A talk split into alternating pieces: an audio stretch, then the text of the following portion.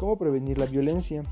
aumentar las relaciones sanas y estables que eh, estimulantes entre los niños y sus padres o cuidadores, desarrollar habilidades para la vida de los niños y a los adolescentes,